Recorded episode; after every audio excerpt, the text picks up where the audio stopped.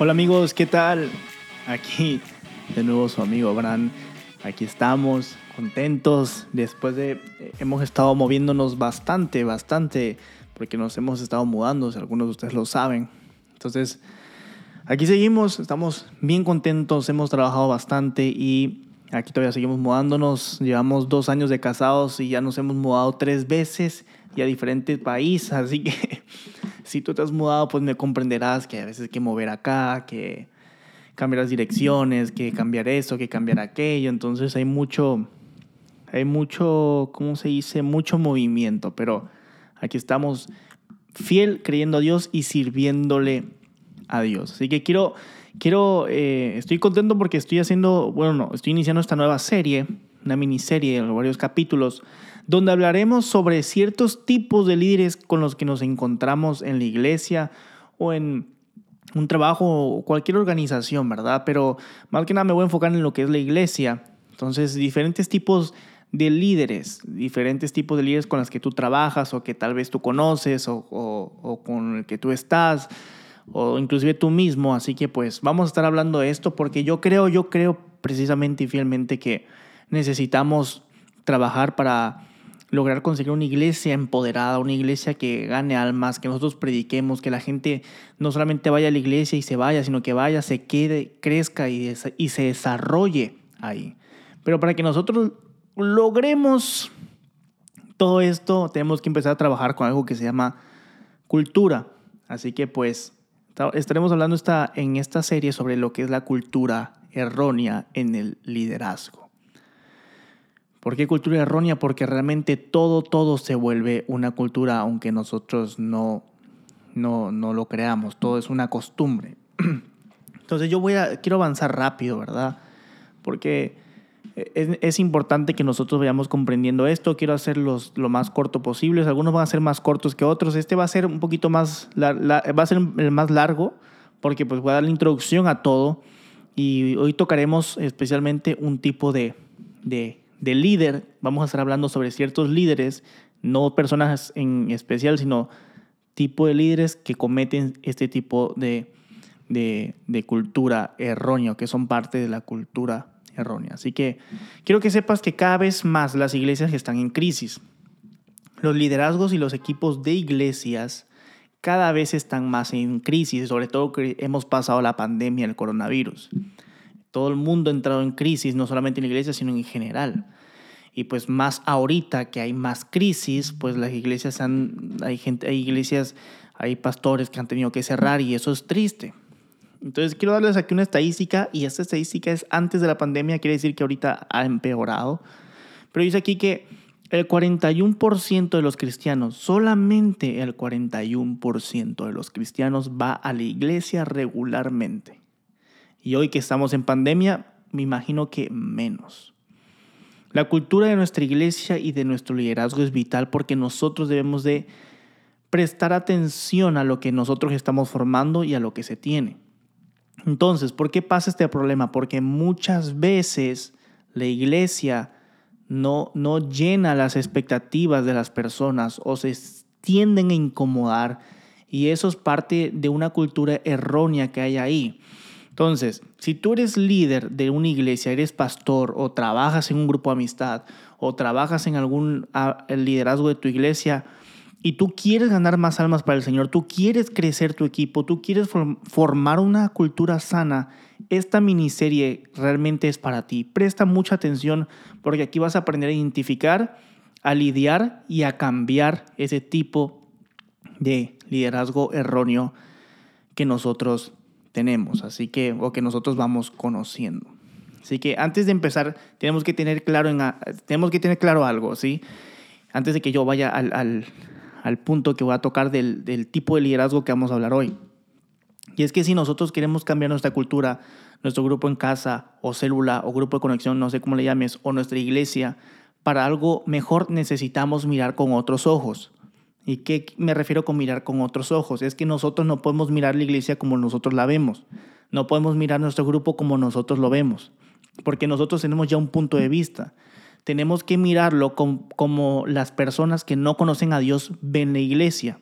Nosotros ya estamos tan acostumbrados a la iglesia que cuando llegamos a la iglesia no nos importa si hay un error en la alabanza, no nos importa si la, la prédica se extiende mucho tiempo o si está sucia un área de la iglesia, porque nosotros ya, ya vamos por algo, pero la gente que no conoce a Dios o está empezando, le presta atención a todos los detalles y eso hace que no se quieran quedar porque realmente siempre están buscando qué criticar. De hecho, tú y yo cuando vamos a un lugar nuevo, pues buscamos hacer una crítica, no precisamente criticar algo malo, pero sí buscamos una crítica y hay algo que mm, no nos gusta y pues no, no nos sentimos parte de. Entonces, tenemos que aprender a mirar hacia adentro y esto es un ejercicio que vamos a tener que aplicar en todo lo que yo voy a hablar en esta miniserie porque no puedes ver a tu equipo y estar cómodo con tu equipo nada más. Aunque todo esté yendo bien, no puedes estar cómodo. Tienes que buscar más.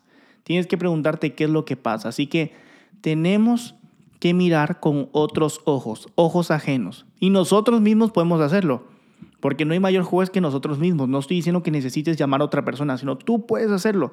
Tú mismo sabes o tú misma sabes en lo que estás fallando. Tú mismo sabes y tú misma sabes que puedes encontrar un punto de opinión.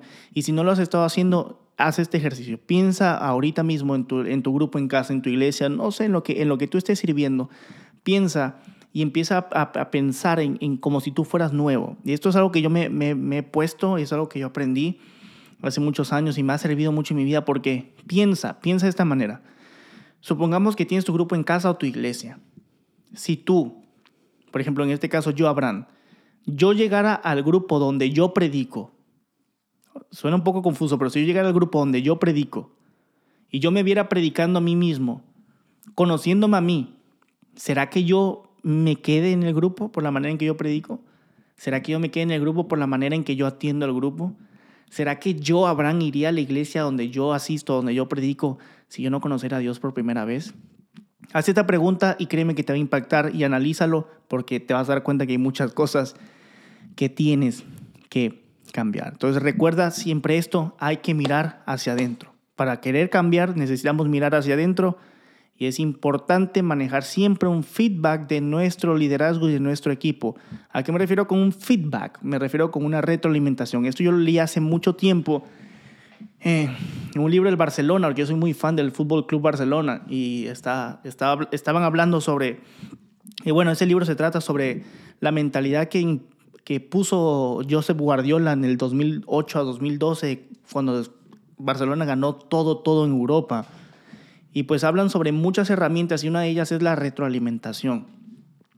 El Barcelona y la mentalidad que, que ellos cargaban en ese tiempo, ellos estaban jugando un partido, pero ellos ya estaban pensando en el otro. Ellos cada vez que terminaban de entrenar, ellos estaban pensando en lo que hicieron mal para no cometerlo. Todo el tiempo, algo que ellos decían que les ayudó mucho es que este entrenador les hizo ver a ellos todos los días en qué ellos podían mejorar. Y no, y no, no se los decía él, sino él hacía que ellos mismos pensaran en qué es lo que ellos podían mejorar. Así que necesitamos siempre estar haciendo un feedback con nuestro, nuestro equipo. A veces no solamente es de, es de uno, sino tienes que tener a tu equipo, sobre todo si tienes una pareja ministerial o tu equipo de, en la iglesia, de pastoral o tus discípulos, tienen que pensar, tienes que reunirte con ellos y pensar, ¿qué estamos haciendo mal? ¿Qué podemos mejorar? Y si tú te atreves a hacerlo con tu círculo de, de, discípulos o de compañeros, te vas a sorprender de las cosas que tiene que decir cada quien y de las cosas que ustedes pueden realmente mejorar, pero mejorar. Así que siempre, siempre en todos los capítulos voy a, estar hablando sobre los, lo que es un feedback, ¿verdad? Que siempre tenemos que hacer una retroalimentación de todo porque eso te va a ayudar a crecer. No lo veas también solo tú. Busca otra persona, compártela a tu pareja ministerial o a tu amigo este, estos capítulos porque les va a ayudar a querer crecer. Si ustedes quieren crecer su grupo de amistad, ustedes quieren que la iglesia crezca, que su grupo de alabanza sea mejor, tienes que saber cómo ejercer un liderazgo y tienes que saber que van a haber errores, pero que los puedes mejorar. Así que bueno, teniendo todo esto en mente, vamos al grano sobre el líder del que voy a hablar hoy. Hoy hablaremos sobre un líder que es problemático. ¿Sí? Los cristianos realmente, o la mayoría de los cristianos discuten sus problemas en público.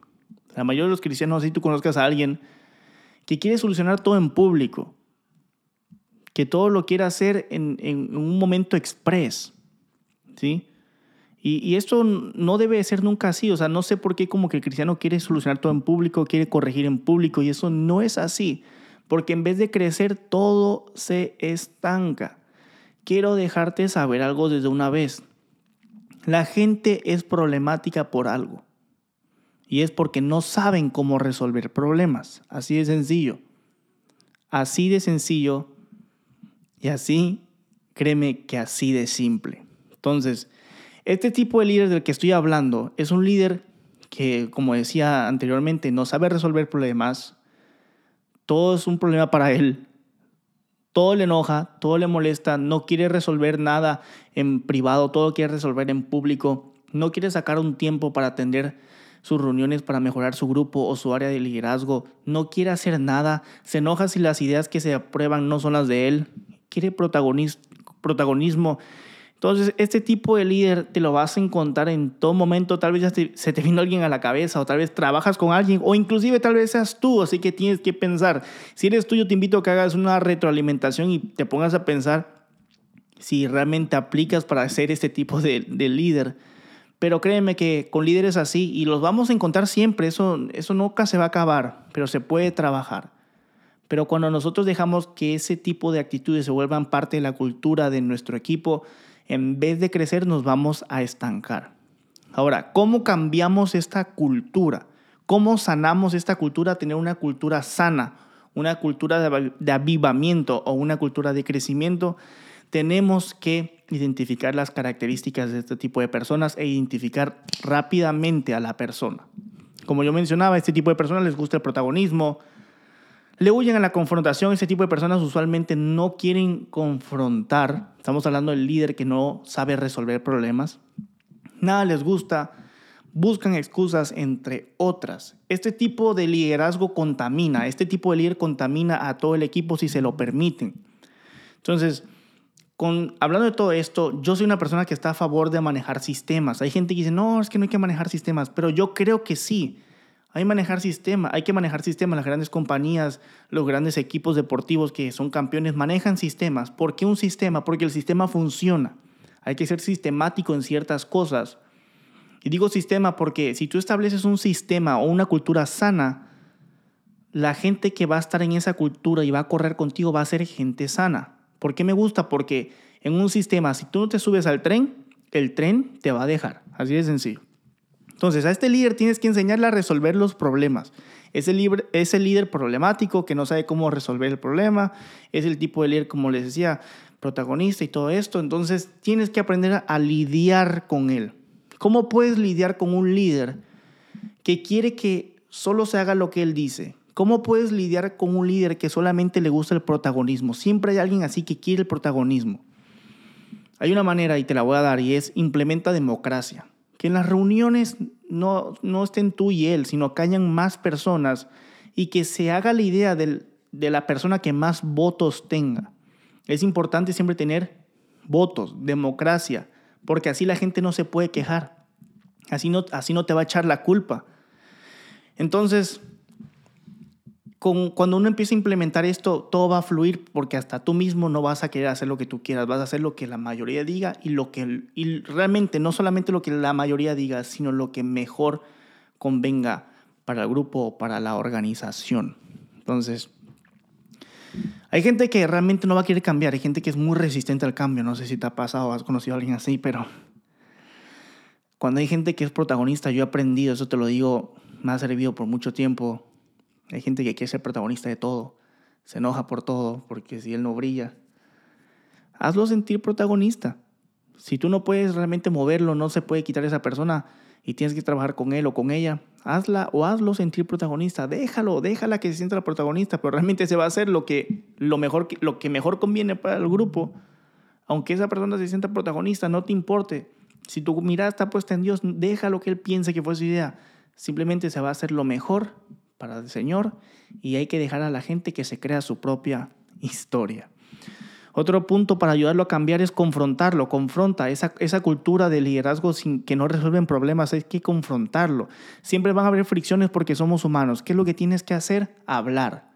Enséñale a la persona, si no le gusta hablar, si no le gusta eh, resolver sus problemas, tú tienes que pararte a la brecha. Es incómodo, pero tienes que hacerlo. Párate ahí, háblalo y dile, mira, quiero hablar contigo, lo vas a hablar en privado, no lo vas a hacer en la iglesia, porque mucha gente quiere tener sus reuniones ahí en la iglesia, quieren tener solucionar sus problemas ahí mismo en la iglesia, a las prisas, y no es así, saca un tiempo aparte, habla con él, solucionen los problemas, piensen en futuro, piensen qué es lo mejor que se puede hacer y tienes que ayudarlo a confrontar. Confrontar no es pelear, pero confrontar es hablar las cosas, Enséñale a esta persona que los problemas no se resuelven en público, sino se resuelven en privado y que nosotros no podemos crecer si no confrontamos a la gente. Siempre tienes que saber que tienes que confrontar. Si tú no estás dispuesto a confrontar, hay una, hay una parte de, este, de esta cultura de liderazgo problemático en tu organización o puede existir o se puede desarrollar si tú no estás dispuesto a confrontar. Así que eh, no dejes que las reuniones en express, ¿verdad? No, nunca cedas a los pretextos de la gente.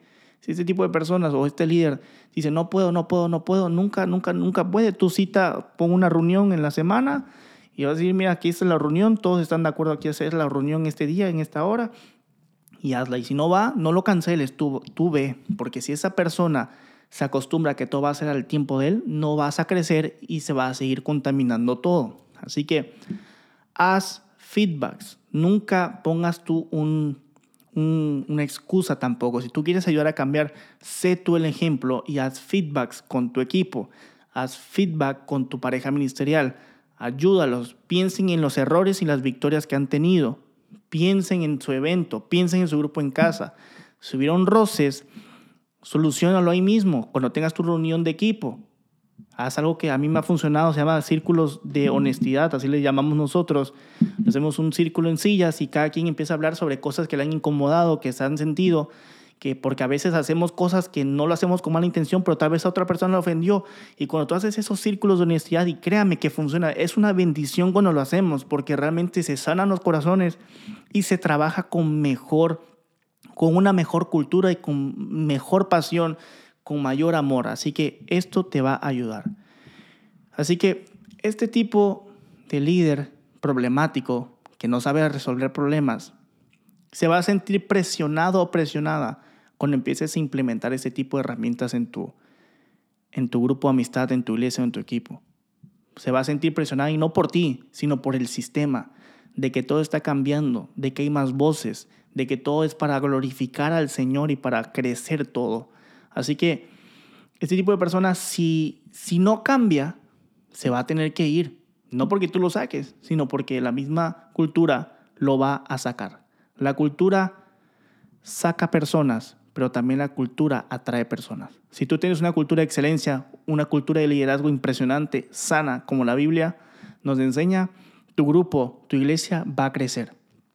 Va a crecer, porque van a encontrarse con gente dispuesta a amar a las personas y gente dispuesta a glorificar al Señor y todos dispuestos a correr y a trabajar por la visión en lo que a cada uno le corresponde. Así que si tú quieres ganar almas para Cristo, yo te invito a que sigas en esta miniserie porque necesitamos cambiar primero de adentro para afuera y hay que cambiar nuestra cultura. Te vas a dar cuenta que hay cosas que hacemos que pensamos que están bien tal vez, pero realmente no están tan bien o ya no es el tiempo de seguirlo haciendo. Así que Dios te bendiga, te mando un abrazo y espero que estés bien. Si tú quieres que hable sobre algún tipo de, de persona también, escríbeme y créeme que yo voy a hablar sobre eso. Bendiciones.